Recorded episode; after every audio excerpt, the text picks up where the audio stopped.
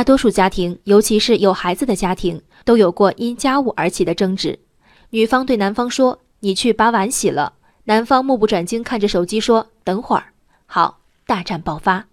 许多男士觉得委屈，我只说等会儿，没说不洗啊，这有什么好吵的？而对他们的妻子来说，人生哪有等会儿之说？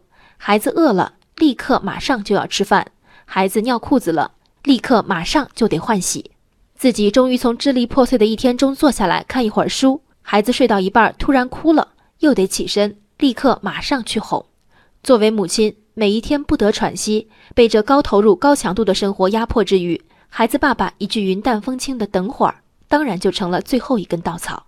过日子是讲究对等的，每次吵架最粗暴的逻辑都是：我付出了，你付出了吗？我做到了，你做到了吗？婚后如此，婚前当然更讲究。昨天有人总结出的一条中国式相亲鄙视链刷爆朋友圈。在北京，有大量老年人自带板凳和相亲材料，到各大公园相亲角替儿女相亲，门当户对是相亲市场的铁律。京籍京户、中心城区及教育高地房产。男性海归、女性本科被认为是最具竞争力的指标。一些相亲者不仅败在房产、户口等硬条件上，还因为某些无厘头的理由被淘汰。例如，因为十羊九不全的民间说法，一九九一年出生的属羊人士备受歧视。婚姻靠的是爱情还是面包？八年前，我和我搭档因工作一同在扬州，他给我讲了二十四桥明月夜，我因此多看了他两眼。年轻男女的恋爱太容易。一个眼神，一个动作，甚至一句话，足够催化。但相亲市场历来是残酷的，做媒者从来都要问清双方身高、收入、家庭情况，如果不是大致相当，连面都不必见。而一旦双方真的坐下，打量对方的眼光，又比自然的相识要苛刻很多。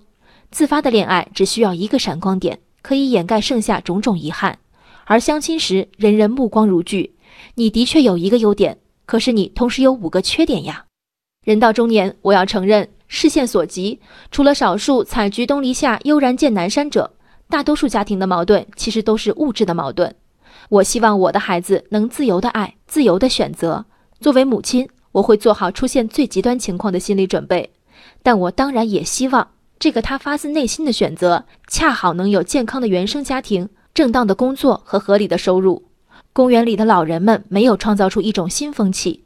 他们只是把原来台面下打勾比照的表格做成了塑封展板。要说有什么问题，无非是吃相难看，以及作为父母把孩子养到成年就好了，连找对象都要带子从军，未免戏太多。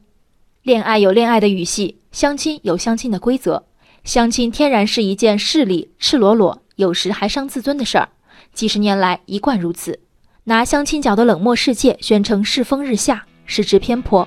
与其苦劝公园里胸怀儿女婚姻大事的老人们放下阶层之见，不如让年轻人脱离相亲的磁场，大好年华，自己开口约喜欢的人喝杯咖啡，不好吗？人生海海，见微知著。我是静文，往期静观音频，请下载中国广播 APP 或搜索微信公众号“为我含情”。